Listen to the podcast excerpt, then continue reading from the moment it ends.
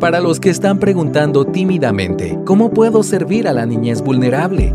Para los que ya caminan en el M aquí.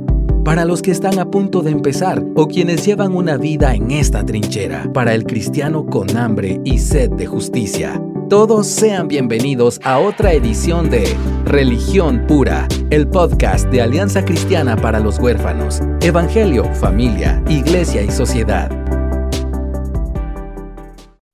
Bueno, bienvenidos a otra edición de Religión Pura. Mi nombre es Aisha de López y estoy súper emocionada, de verdad, de conversar hoy con una amiga querida, eh, no una vieja amiga, pero una amiga querida. Uno en el Señor puede experimentar eso, Ruth. O sea, te conoces, pero es, es, somos de familia. Entonces, este, y estamos trabajando en un ambiente similar y nos apasiona mucho el tema de, de la población vulnerable. Entonces, eh, estoy feliz de tener a Ruth con nosotros hoy.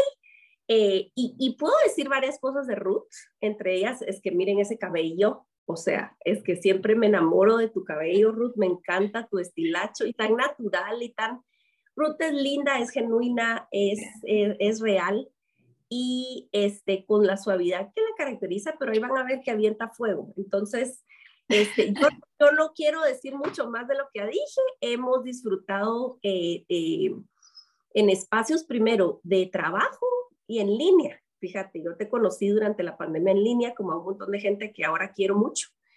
Y en cuestiones sociales, qué lindo, porque ahora pues pertenecemos a, comunidades hermanas y entonces estamos juntas en un cumpleaños de niño. O sea, qué lindo es eso y tener conversación y relación informal y compartir un poco más de vida. Entonces, súper feliz de tener a Ruth Laurente y yo quiero que ella nos cuente un poquito de su historia. Van a ver que lo prometido es deuda y aquí les dijimos, vamos a tener acentos, aunque Ruth no tiene mucho acento, vamos a ver que nos diga desde dónde está ella, pues no visitando, viviendo, habitando, haciendo vida en Guatemala. Bienvenida. Sí, gracias, Aisha. La verdad es un privilegio y me siento tan agradecida al Señor por estar viviendo en Guatemala. Eh, yo vengo de Perú, de una zona muy fría, y Guatemala es como el lugar ideal pensando en clima. Bueno, a, veces no cuando lleve demasiado, pero el clima es muy bonito, es eh, muy acogedor. En Perú tienes que andar muy abrigado siempre y aunque extraño la comida, mi familia y todo, pues Dios me tiene en un lugar genial. Y no solo por el mm. clima, sino también por la gente y como tú dices, por, por la familia. Creo que en mi vida en sí, de religiosa, no sé si decir religiosa, bueno, de fe, de, puedo experimentar una relación real, no solo con Dios, sino también con mis hermanos. Y, yo creo que no lo hubiera experimentado si no es, si estaría sola acá. O sea, si tuviera mi familia acá, hubiera sido más difícil ver esta otra parte de, de cómo experimentar una vida de familia en Cristo, que a veces es incluso mucho más profunda, como dice el proverbio, es verdad, este, que el amigo ama más que un hermano. Entonces he podido experimentar ese tipo de amor. Pues yo vengo de Perú, estoy hace ocho años en Guate, vine a estudiar al Seminario Teológico Centroamericano, seguro muchos de ustedes escucharon de este seminario. Me vine buscando conocer más del Señor. Eh, creo que cabal, como lo dije, antes tenía una vida muy religiosa y llegaba momentos en, nuestra vida, como ustedes probablemente lo han vivido, donde dices, ¿realmente quién creo, verdad? Mm, eh, sé lo que estoy creyendo, puedo defenderlo con mucha libertad. Y tenía muchas cuestiones, porque yo podría decir, porque realmente era muy legalista y muy religiosa, así que podía decir de memoria muchas cosas, pero no podía engañarme a mí misma, ¿verdad? Entonces fue un buen tiempo para decir, bueno, estoy soltera, no tengo ningún compromiso, no tengo dinero, pero puedo ir a, Guatemala a estudiar y el Señor va a proveer. Y cabal, yo trabajé en Perú después de la universidad como tres años, ahorré para hacer una maestría y para casarme en ese tiempo, pero no me casé, gracias a Dios, por eso usé el dinero para venir a Guatemala. Entonces, Todos tenemos historias, señores. me vine y cabal llegué a Guatemala y no tenía ni un quetzal.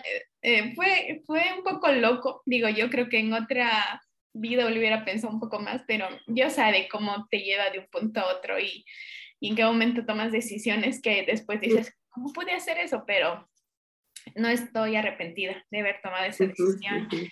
Eh, pues en el seminario conocí a mi esposo, él es tico. Me recuerdo que una hermana me dijo, Ruth, te casaste, sí, y es guatemalteco. Y le dije, no, es tico.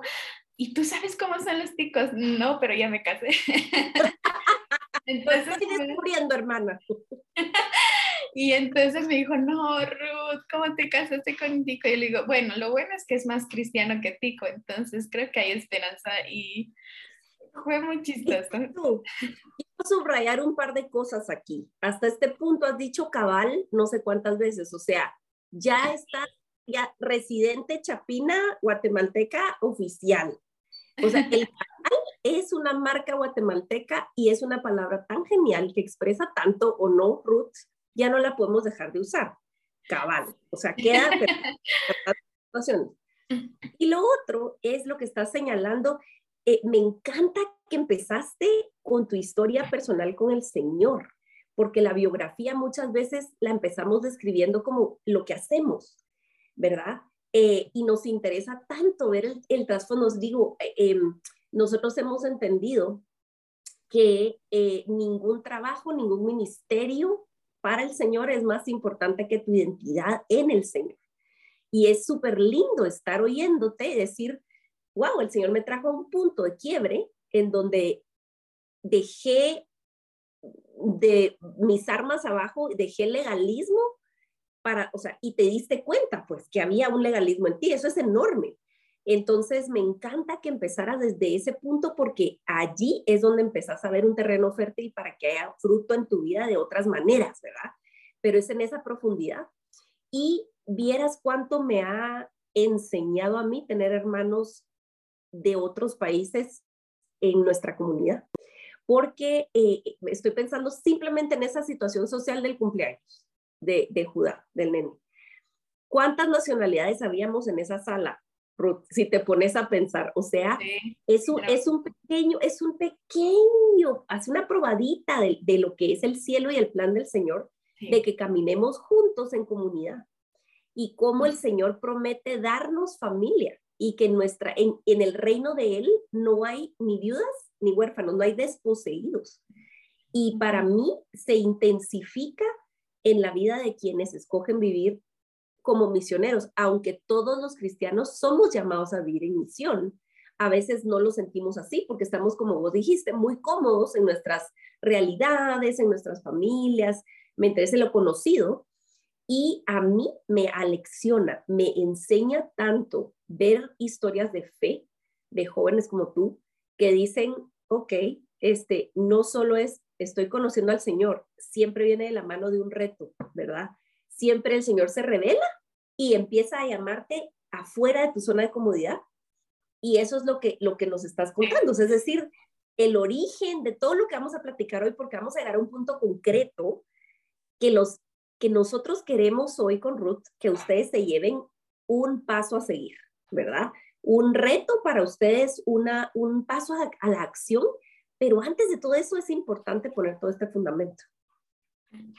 Sí, la verdad, eh, como te decía, cuando uno mira para atrás, dice, eh, eh, creo que en ningún, o bueno, bajo nuestros planes no tomaríamos ese tipo de decisiones, pero es interesante como Dios te va empujando hacia ese punto porque uno no quiere reconocer su legalismo. Es muy cómodo estar ahí, es muy cómodo mirar desde arriba y decir yo soy mejor que tú, pero llegas a un punto donde Dios te hace ver tu realidad te pone de cara tu pecado.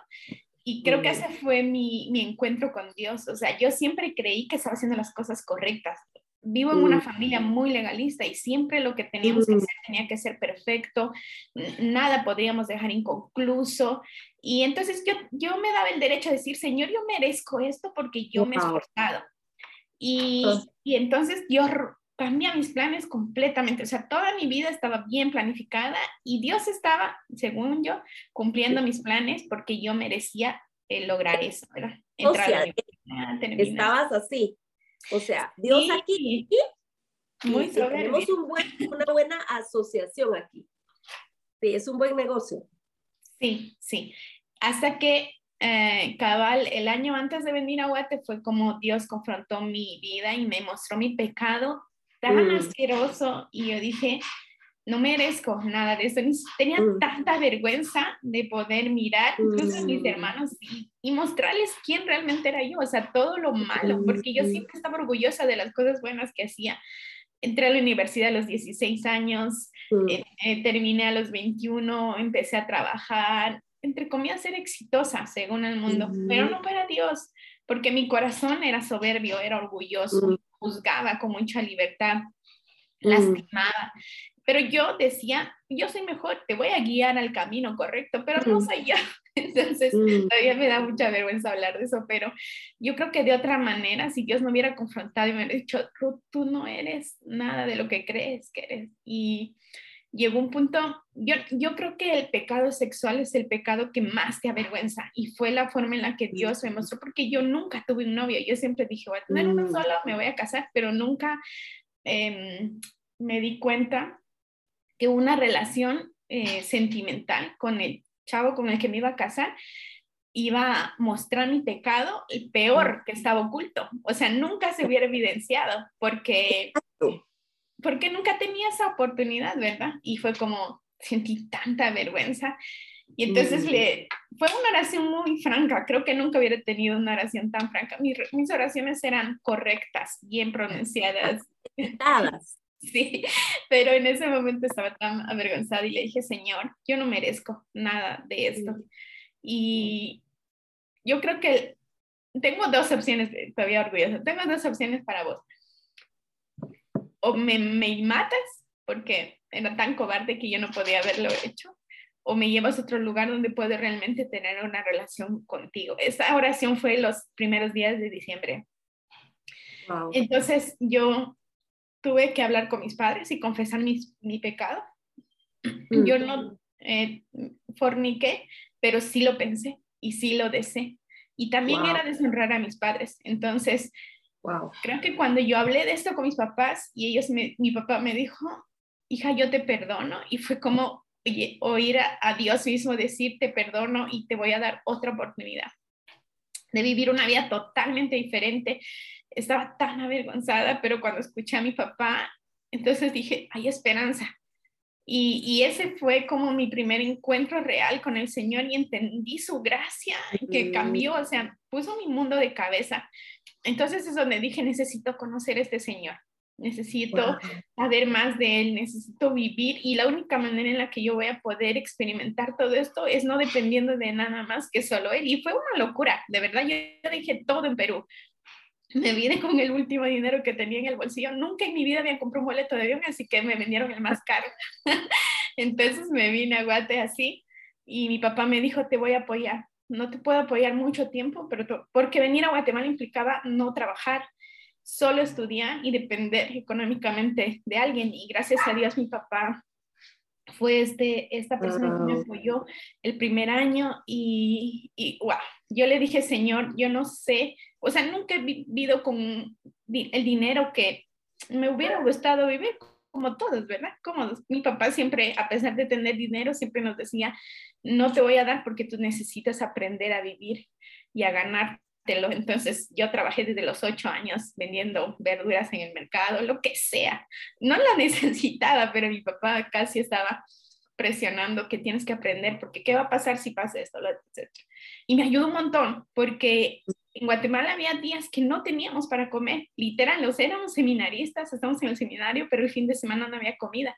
Y siempre había alguien. Y yo, yo estaba un poco sorprendida porque en Perú tú no dejas entrar a tu casa a cualquier persona, a menos que al menos sepas algo de esta persona, pero aquí en Guate la gente me llevaba a su casa y me decía, vamos a comer, vamos a estar el fin de semana en la casa para que no te preocupes, para que tengas, eh, porque me extraña tanto a su familia, estar sola en un país no conocer a nadie y que la gente te mira un poco raro. Una vez no tenía dinero para un pasaje en Transmetro, eran tres quetzales, solo tenía dos, me faltaba uno y dije, ¿qué voy a hacer? Entonces pregunté al señor de lado y le dije, ¿puedes regalarme un quetzal? Y le expliqué. Y el señor muy amable me dijo, sí, sí, no te preocupes. Y yo dije, wow, esta gente es genial porque en Perú oh. nadie te ha dado dinero. y también uno con mucha vergüenza, ¿verdad? Pero fue como Dios en pequeñas cosas me fue mostrando su fidelidad y, entonces por eso para mí Guatemala significa tanto, significa una nueva oportunidad, significa una relación real con Dios, significa el experimentar su amor, su gracia de, de personas que probablemente nunca en mi vida las voy a volver a ver, ni las he visto muchas de ellas. Entonces, eh, fue este acercamiento eh, que Dios me permitió ver. Y como tú dijiste al inicio, no solo ver en mi vida, sino en la vida de todos los seminaristas, digamos, con una historia detrás. Y cada vez que nos conocemos y hablamos de esto, nos, nos sorprendemos un montón y decimos, eh, gracias Señor, porque eres más que bueno. Y como siempre decimos, eh, nos das más de lo que merecemos. Y ese es mi inicio en Guatemala. O sea, definitivamente mi vida está marcada totalmente por este país, aunque siempre oh. con los guatemaltecos por muchas cosas, pero amo ese país, amo a la gente y amo al Dios que me ha permitido conocer en este lugar, ¿verdad? Wow, Ruth, qué belleza. Em, así se oye la, gente libre. Eh, eh, de verdad quiero decirles con amor a quienes nos están oyendo hoy, que yo anhelo este nivel de libertad para todos los que nos están escuchando, para mí misma, para mis hijos, que algún día, así con la voz quebrada por conmover todavía mi alma, o sea, cuando ustedes oyen a una persona conmovida de lo que el Señor ha hecho, hablar la verdad y nombrar su pecado con dolor en su corazón, pero con gratitud, es alguien que ha experimentado libertad. Y, y Ruth, yo creo que Dios ha mostrado una misericordia tan grande de catapultarte, de mandarte a misión, pero antes de lidiar con tu corazón muy íntimamente y de que tú en obediencia fueras y confesaras. O sea, qué enorme es que no es como que fuiste a decir estoy embarazada. O sea, ni siquiera llegaste a consumar el acto como para poder decir, bueno, Ruth, eso es entre tú y Dios y ya, ahí lidialo y en tu cabeza se queda y ya estuvo. Y nadie hubiera podido saber, pero el nivel de libertad y la estrechez de amor con tu papá seguro se intensificó después de ese momento y después de, ese, de ese encuentro, pues. Y, y, noto también cómo el Señor te quitó todos tus recursos para hacerte útil en sus manos. Antes de que el Señor nos usa, nos quiebra. Esa es una frase que oí hace muchos años y tiene tanto sentido. Antes de que Dios use un vaso, lo quiebra y Él te quitó todo lo que era fortaleza para ti. O sea, tus recursos, eh, si en tu familia tu papá se nota es un hombre de negocios bien agudo, eso se fue. Eh, aquí estabas desvalida entre desconocidos y simplemente tenías que depender de la misericordia de Dios y la misericordia de la gente, porque así fue la vida de seminario. Entonces, qué misericordia de Dios de trabajar tan profundo en tu corazón para prepararte para lo que iba a venir, ¿verdad? Muchas veces Em, imaginamos que el Señor como que es un switch, ¿verdad? Ah, sí, pues ya, tengo una vida cristiana, todo color de rosa, y, luego prende un switch y nos manda misión y todo. Y la verdad es que es un proceso enorme y sé que no es un proceso que termina. Estamos todos siendo procesados aún porque ese es el camino de santificación. Al final de cuentas, somos justificados por la fe en un instante y somos santificados en Cristo por el Espíritu Santo a lo largo de una vida y es de lo que nos estás contando. Eh, y, ya que se volvió así una historia hermosa de testimonio, vos al seminario, ¿cómo te decidiste a decir? Porque una cosa es decir, o sea, Señor, yo estoy comprometida contigo, a ver, ahora ingeniería o ahora, este, qué sé yo, medicina o arquitectura, lo que sea. ¿Por qué el seminario, Ruth? Bueno, yo en mi tercera, después de salir de la universidad, el siguiente año me fue a trabajar en una comunidad rural de donde yo vine, donde yo nací. Entonces, como extrañaba mucho a mi familia, yo iba cada, cada fin de semana porque estaba en una ciudad como a tres horas de mi casa. Entonces mi papá me dijo, no puedes venir todos los días porque si no, no vas a madurar, no vas a crecer, tienes que demorarte en venir, una vez cada mes nada más. Yo digo, papá, pero yo quiero estar con ustedes y no sé qué, soy la última hija. Entonces mis papás dijeron, no, no, no, no, no. Si vas a crecer y vas a aprender, tienes que vivir sola más tiempo. No puedes estar cada vez que nos extrañas, estar viniendo y no sé. Bueno, dije, entonces, ¿qué voy a hacer los fines de semana que no voy a mi casa? Entonces me iba a la iglesia del pueblo y y los chicos de la iglesia cada fin de semana iban a las iglesias pequeñas de los pueblos más lejanos. O sea, literal, después te voy a mostrar una foto como es. O sea, ves una casa en un cerro y como a un cerro ves la siguiente. Entonces, ahí había una iglesia y no había pastor porque el lugar era muy lejano. Em, tenían que hablar quechua, que es el idioma que hablaban ellos, y nadie les daba una ofrenda a los pastores. los jóvenes, como tenían, ah, ya estaban trabajando los jóvenes de la universidad y podían juntar sus recursos, entonces cada fin de semana se turnaban para ir. Y entonces yo dije, yo quiero, quiero ver qué hacen, quiero ver por qué están yendo cada vez. Entonces yo les seguía toda ingenua, me iba con mis tenis y todos iban con botas y decía, ¿por qué van con botas? Y yo iba con mis tenis porque llovía un montón y caminabas horas y horas, o sea, como tres, cuatro horas hasta llegar a la iglesia y todo el pueblo te esperaba. Los niños, yo decía, wow, qué genial, o sea, es como lo que no ves en ningún lado. Nadie quiere ir a la iglesia, pero ahí todos esperaban a los jóvenes, solo para leer una porción de la Biblia, solo para jugar, solo para escuchar una historia y preparaban, eran gente muy pobre y juntaban todo lo que tenían y preparaban una comida y comíamos todos, era genial. Yo decía, ¿por qué estas iglesias están casi abandonadas? ¿Por qué no hay alguien que pueda trabajar acá? Entonces nació en mi corazón este deseo de, tenemos que hacer algo más, no solo podemos ir a visitar, pero no toda la vida vamos a poder hacer eso, entonces, ¿qué hacemos? Entonces ahí es donde vino esta, este, eh, ¿qué vas a dar, Ruth? si tú no tienes nada? O sea, mi mm. propio cuestionamiento, ¿verdad? ¿Realmente crees en este Dios que la gente, esta gente está anhelando?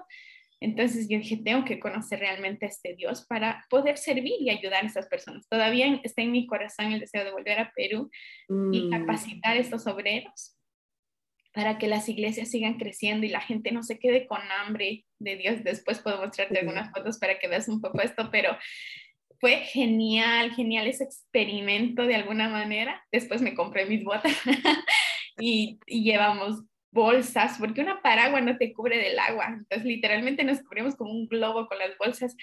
Y fue genial estar cerca de la gente y, y ver su deseo del Señor. Yo aprendí quechua por la abuela, porque mi papá me obligó a ir todas mis vacaciones con ella y yo no sabía nada, así que mi abuela nunca hablaba español. Entonces yo entendía, pero como yo mm, a los 11 años me regresé a mi casa y ya no iba con la abuela, entonces no puedo hablar fluidamente, pero sí puedo entender todo. Entonces intentaba hablar con ellos y aprender, reaprender otra vez. Entonces fue un, un, un tiempo muy bonito, estuve como un año y medio en todo ese proceso. Entonces dije, mi jefe me dijo en ese momento, Ruth, te voy a renovar tu contrato. Y yo dije, no, voy a irme a un seminario pero estás loca, me dice, estás empezando tu vida laboral.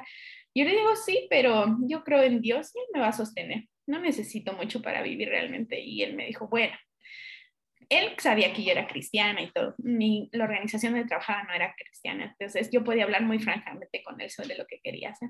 Creo que tú puedes hablar muy francamente siempre, Ruth. Lo sospecho.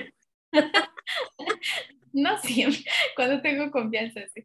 Entonces él me dijo, estás loca, pero bueno, haz lo que quieras. Y, y estaba buscando muchos seminarios porque dije, yo fui a un seminario en Perú por unas vacaciones y yo dije, esto es lo que yo quiero.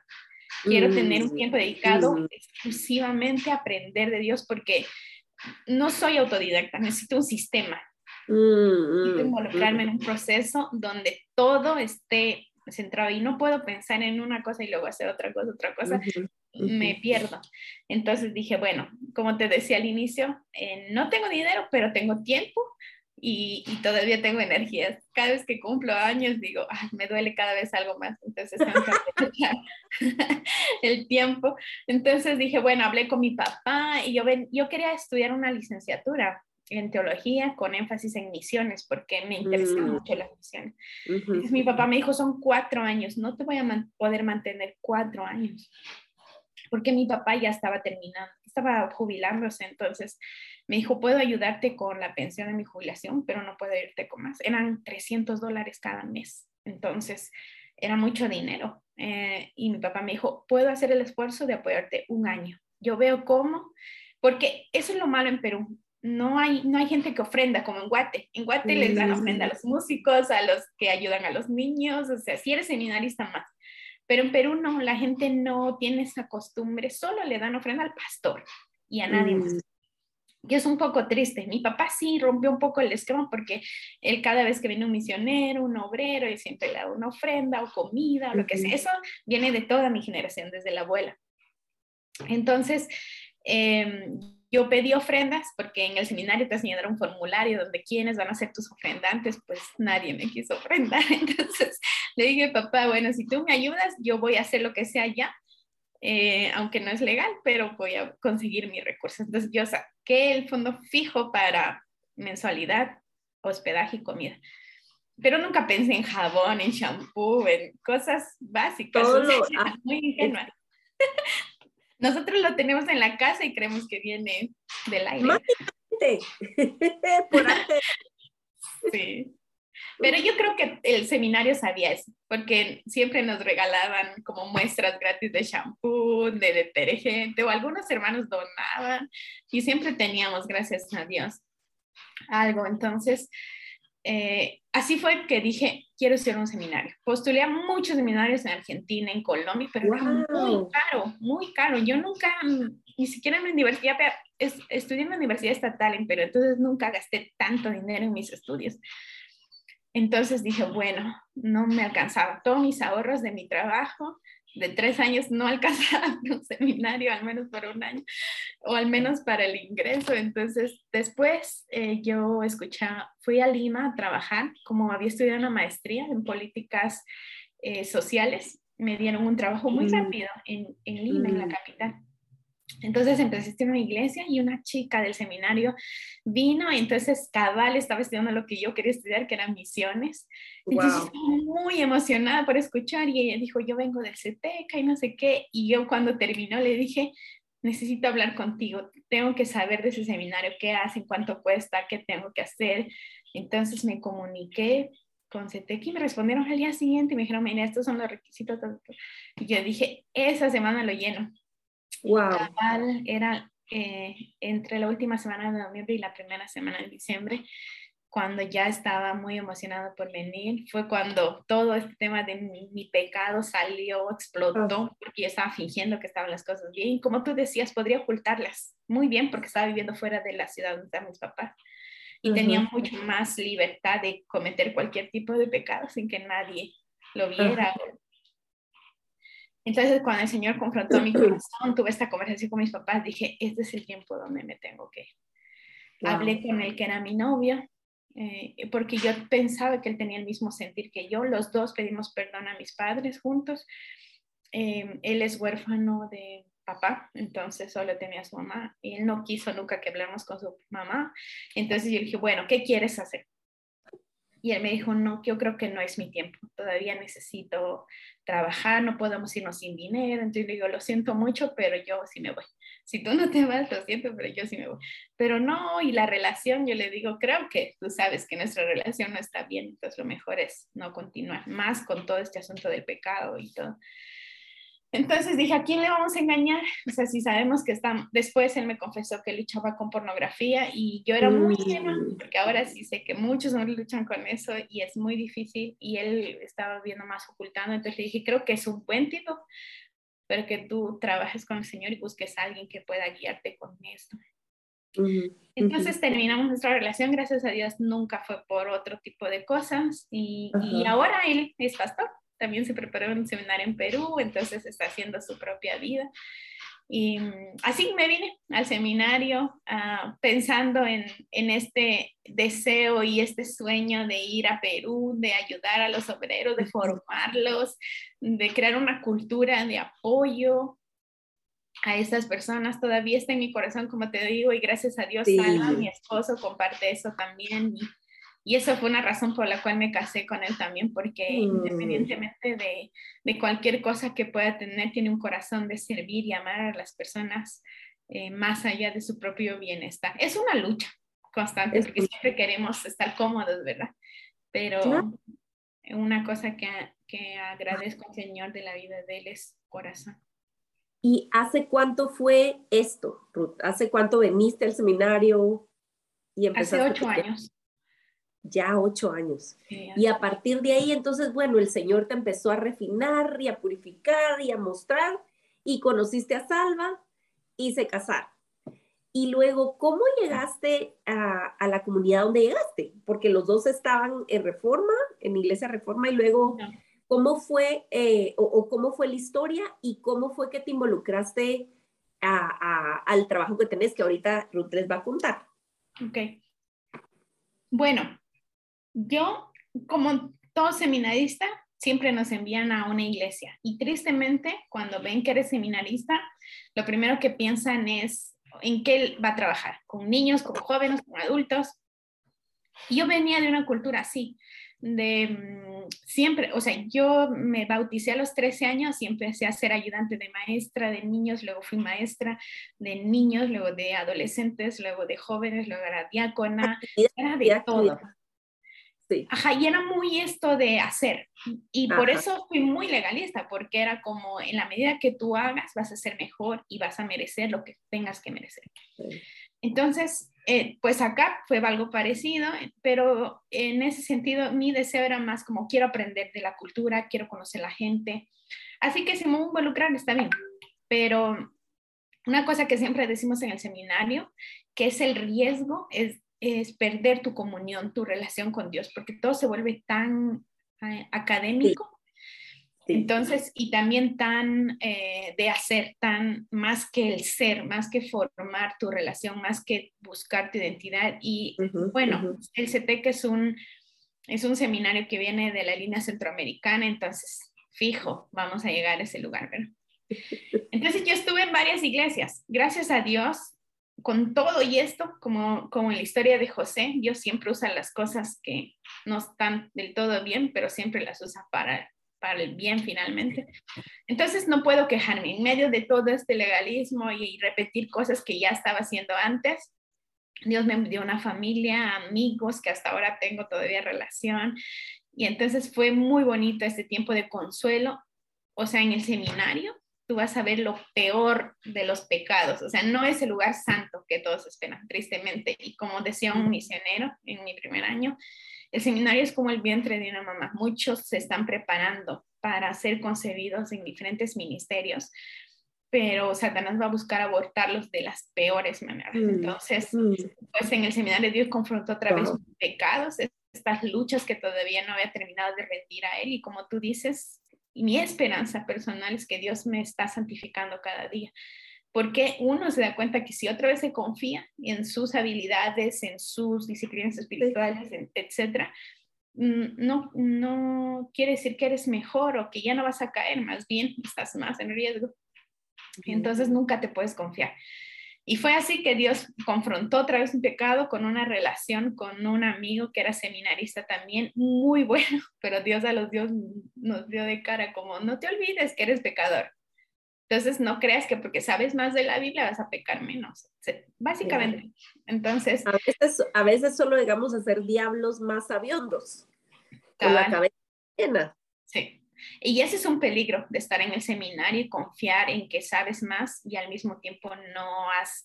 Creo que la mejor forma de aprender de la palabra es cuando va confrontando tu corazón en cada sí, proceso Sí, menos a nivel, por decirlo de alguna manera, menos a nivel cerebral y más a nivel del corazón. O sea, cuando ya te deja de conmover o de, o de asombrar el Señor y es como más de todo lo que sabes, es, es híjoles, sí, sí tendemos a endurecer nuestro corazón y qué buena alerta para quienes nos escuchan y están pensando, esto es, otra, esto es otro planeta, yo jamás en mi vida, tal vez estás empezando a oír el podcast y no sabes ni qué estamos hablando de iglesia, de seminario y eso. Sí, esta es una realidad y porque muchos ministros caen y porque mucha gente en el ministerio vive vida doble, es por todo esto que está exponiendo Ruth. Y para quienes estamos en la iglesia, en ministerio o estás en seminario, qué oportuno está escuchar esto. Sí, y, tienes que ser tú muy consciente. Por eso me gusta mucho la comunidad donde llegué, porque después de, saltar de una a otra iglesia, estuve en, todas las iglesias que pude como por dos años.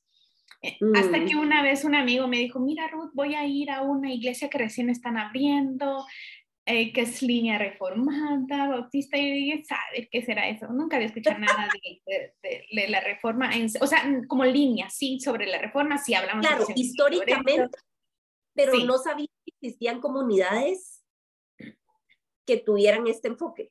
Sí, cabal. Entonces, y, me, y, y le digo, a ver, quiero ver. Me dio mucha curiosidad. Entonces, eh, como en los domingos en las iglesias nos turnamos para hacer diferentes actividades, ese domingo yo no tenía una responsabilidad en la iglesia, entonces dije, puedo faltar a la iglesia. Entonces me fui con este grupo de amigos. Él era de Bolivia, eh, también con otro amigo de Venezuela, con otro amigo de República Dominicana. Nos fuimos como siete seminaristas a, Iglesia Reforma. Y como éramos seminaristas, pues no teníamos carro, siempre nos andábamos en bus, en Transmetro, en todo. Entonces, como Reforma está en Misco, ahora ya sé exactamente, podría ir caminando, pero en ese tiempo no sabíamos dónde estaba, solo conocíamos el tecolote. Entonces Steven, que fue el pastor, dijo, voy a pasar por ustedes y me esperan en, en ah. este puente que está entre el periférico y, y la Roosevelt. Entonces ah. esperando, todos obedientes y nada, no había cuándo viniera y era tarde. Entonces dijimos, ¿qué habrá pasado? Entonces eh, agarramos un teléfono público y le llamamos a Steven, porque ni teléfono teníamos. Entonces, este, dijo, oh, mira chicos, ¿sabes qué? No pude pasar porque y ya, ya estamos empezando, entonces, ¿y qué hacemos? No sé, le indicó más o menos cómo estaba y dijimos, nos podemos perder, ¿cómo vamos a regresar? No, mejor nos regresamos al seminario. Entonces no pudimos ir a la iglesia ese día. Entonces, ya para el próximo domingo dijimos, mejor que te diga dónde es, buscamos en un mapa. Ay, no, me y caminamos. Entonces, vez así llegamos el siguiente domingo y las cortinas eran negras y dijimos, qué rara esta iglesia. que ni siquiera era una iglesia, era una bodega. y cuando llegamos solo estaba pintado todo negro porque todavía se notaba que eran los ladrillos creo que hasta ahora siguen notándose eso y la cortina negra al inicio no se miraba nada. Era un poco raro. Pero dijimos, a ver, vamos a ver qué tal. Y lo que nos pareció genial es que nunca pudimos identificar al pastor. O sea, todos nos hablaban y después nos dimos cuenta no que... hay una superestrella. Ajá, no hay una superestrella. Y yo dije, qué genial. Entonces yo pregunté quién era, que estaban fundando la iglesia. Entonces yo dije, yo quiero aprender, quiero saber cómo se funde una iglesia. y me gustó mucho la comunión, la, la... porque en todas las iglesias te saludan uno u otro. Y depende. Y si eres seminarista, ni siquiera te saludan, entonces dicen, hermano, ¿en qué vas a servir? Es como, ok. Entonces fue un poco difícil y entonces nosotros le preguntamos, ¿y si eres seminarista, tienes que servir en algo? Y nos dijeron, no, o sea, tú tienes, primero, para tú servir tienes que sentarte unos dos años. Y yo dije, qué rico, por fin nadie te pide que tienes que trabajar. Claro, a ser oveja, a que te pastoreen, a que tú te alimentes y eches raíces. Sí, entonces yo dije, este es un buen tiempo para descansar y para realmente afianzar mi propia comunión y relación con Dios. Entonces, en el seminario llegas a un punto donde hay muchas cosas intelectuales, pero ¿cómo puedes vivir eso en el día a día? En el seminario lo vivimos de alguna manera, pero corres ese riesgo, ¿verdad? Pero en el seminario somos comunidades de todos los países, entonces experimentas de todo. Pero ya vivir en el mismo Guatemala, experimentando la, esta vida no religiosa, sino vida en comunidad, eso me mm. cautivó un montón. Y también el tiempo de poder escuchar, de sentarte, de hacer familia. Y, y en ese tiempo éramos como 30 personas. Yo dije, genial, este es el lugar ideal para empezar. Entonces mis compañeros, como ellos sí estaban buscando oportunidades de ministerio y de crecer y avanzar en eso, porque siempre en un seminario se pregunta, ¿qué voy a hacer cuando salgo? Y muchos tienen planes y todo, pero como yo dije, yo quiero volver a Perú, así que si consigo algo acá, no, no importa. Entonces, eh, no, me, no me quitaba el sueño eso, ¿verdad? Y así es que llegué a Reforma. Yo no conocía a Salva en ese tiempo, porque Salva llegó al seminario ah, dos años después que yo ya estaba ahí, ya, tiempo. Entonces ahí Salva estaba en Costa Rica haciendo su vida y, todavía no llegaba a Guate. Entonces fue, fue genial en, en eh, pasar ese tiempo. Eh, me acuerdo que yo le dije, mira, a mí me cuesta venir un poco con el bus, pero si yo llego a un punto, ¿podría alguien darme jalón? No, vamos a ir al seminario por vos y no sé qué. Y yo dije, ah, qué rico. ¡Wow! Entonces había un joven Ángel, no sé si lo conoces, pero ahorita está con nosotros en la plantación. Entonces, él fue como, Ruth, yo voy a ir por ti y no, ni me conocía ni nada. genial. Entonces, fueron las primeras formas en las que nos cuidaron y, y trataron de, de, que seamos, o sea, de mostrarnos amor incondicional, ¿verdad? Entonces, fue así que llegué a Reforma y básicamente estuve sentada y de clases como si fuera nueva creyente y eso me gustó porque hace mucho tiempo había vivido en el mundo de hacer, hacer, hacer y había olvidado mucho el, quién era, el, el, ir otra vez conociendo a Dios como en este primer amor, ¿verdad? Cuando recién te acercas a Él, porque yo, yo nací en una familia cristiana y toda mi vida fue muy religiosa. Entonces fue una experiencia muy genial conocer a Dios, estudiar la Biblia como la Biblia, no por temas o qué me conviene ahora, cómo me siento hoy, voy a leer tal versículo. Y yo lo sabía, estaba en el seminario, estaba, entonces me ayudaba mucho comparar. Ver a Jesús. estudio más intelectual. Sí, ver a Jesús en la escritura. Sí. Ver el Evangelio eh, desde el Antiguo Testamento, es decir, y tú estabas estudiando para ir a servir y esto fue refrescante para tu alma. Sí, eso, porque a veces uno en el seminario puede sacar sus propias conclusiones más teológicas y todo, pero en la iglesia tú puedes como ver cómo el evangelio te confronta en tu día a día, en lo que piensas de alguien, lo que alguien te dijo, en cómo respondes cuando pasa una u otra cosa. Entonces, una cosa que hasta ahora yo, yo eso le decía a Justin una vez, yo estaba, que era el quinto año en Reforma, no sé cuánto, en Reforma creo que va a cumplir como nueve años, no, menos, yo estuve ocho, Reforma va a cumplir como siete, seis o siete. Pero yo le dije una cosa que siempre dije, seguro en el tiempo esto se va a volver tan cansado que ya uno ya no va a querer volver, pero era tan refrescante escuchar cada año aún la misma prédica. Yo sé que ahorita están volviendo a escuchar el sermón de eh, Monte, la prédica, y siempre es tan confrontador, siempre es te incomoda tanto que es como, ¿qué estoy haciendo? que me, están empujando a hacer algo, aun cuando no me lo digan directamente? Entonces, eso fue algo que me cautivó mucho de las prédicas, porque no era algo bonito para escuchar nada más, sino algo más bien incómodo, pero al mismo momento alentador. Es, es como cuando te dice alguien, oye, Ruth, mira, estás haciendo esto, pero te voy a ayudar a hacerlo mejor. Entonces, sí te hacen ver la, otra vez, es esto que yo he experimentado de Dios mismo cuando en la primera vez que fui más consciente de mi pecado. Es lo mismo que cada domingo y aunque a veces yo le decía, porque eso es lo genial de Reforma, puedes hablar con los pastores como con tus amigos. Y yo le decía, sí, a Oscar me le decía, Oscar, ¿por qué predicas eso otra vez? O sea, yo sé que debo resolver este asunto, pero no quiero, realmente no lo quiero. Y es como, tienes que hacerlo, Rudy. Fue como, muy bonito. Entonces, así fue que yo llegué a Reforma y me quedé porque podía escuchar la palabra, podía saludar a los hermanos, podía conocer, aprender de ellos. Entonces fue un, tiempo muy genial hasta que conocí a Salva. Salva vino eh, cabal el año que llegué a Reforma al siguiente año. Entonces él trabajaba en el ministerio para chicos de la calle. Yo también trabajé mi primer año con un ministerio que se llamaba Pan y Chocolate, con mm. prostitutas y chicos de la calle. Mm. Entonces, nunca había hecho eso en mi vida, pero me llamaba mucho la atención eh, cómo ellos podían vivir sin esperanza y, y, estaba viviendo tanto esto en mi corazón que decía, no puede ser que la gente no conozca al Señor y pueda disfrutar de eso tan bueno que uno puede tener.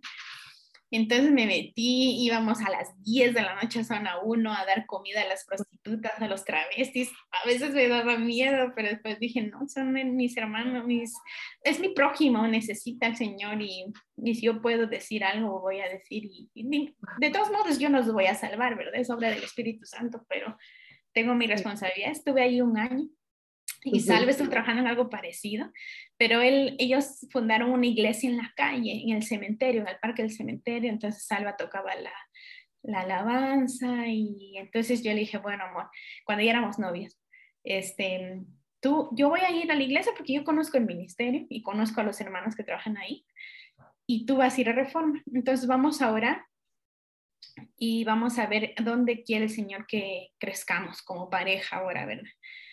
Entonces fue así que yo fui con ellos, yo los conocía, me encantaba esta idea de, de que, de que ellos puedan ser parte de una comunidad más que de un edificio, ¿verdad? Entonces, este, estábamos ahí y luego él fue a Reforma y me dijo, ministerialmente podíamos crecer mucho en la iglesia de la calle, pero ya como pareja y en nuestro corazón, mejor vamos a quedarnos en Reforma. Y así fue que él decidió ir para Reforma conmigo, ¿verdad? Entonces, así fue que... Ah, qué, qué, qué bendición es cuando simplemente ves la obra de Dios en la vida de alguien, ¿verdad? Eh, eh, hoy, hoy ni siquiera hemos entrado en materia. Vamos a, para el próximo episodio, vamos a contarles cómo ha desembocado todo este trabajo interno que Dios ha hecho en Ruth y en Salva. Tal vez en otra ocasión tenemos a Salva para que nos cuente su lado de la historia, su testimonio en Costa Rica y luego su experiencia, porque para que ustedes les den ganas de oír el siguiente episodio. Eh, ahora Ruth y Salva están como plantadores. Salva es pastor en otro lado de la ciudad, es una plantación de reforma y juntos están llevando a cabo ese ministerio y también Ruth está llevando a cabo eh, trabajo, eh, ya ejercitando su profesión y lo del, seminario y todo junto en una comunidad vulnerable que nos va a contar. Entonces, no se pueden perder el siguiente episodio. Ruth, mil gracias por mostrarnos al Señor en este tiempo. He disfrutado tanto tu historia y vamos entonces a, escucharte en el próximo episodio y, le damos gracias a Dios por tu vida de verdad. Gracias a ti, Aisha. Bueno, entonces en el próximo episodio te sigo contando. Creo que una de las cosas raras que tengo es que cuando me emociono hablo demasiado, pero gracias por escucharme. Yo, no, esto está genial porque a veces lo reducimos a lo que hacemos y es tan importante, tan importante el andamio que Dios hace antes de enviarte y, y lo valoramos mucho. Entonces, gracias por compartirnos tu vida y estamos agradecidos y no se van a querer perder el siguiente episodio, así que los vemos o nos escuchamos, quienes solo están oyendo en el podcast eh, otro episodio de Religión Pura.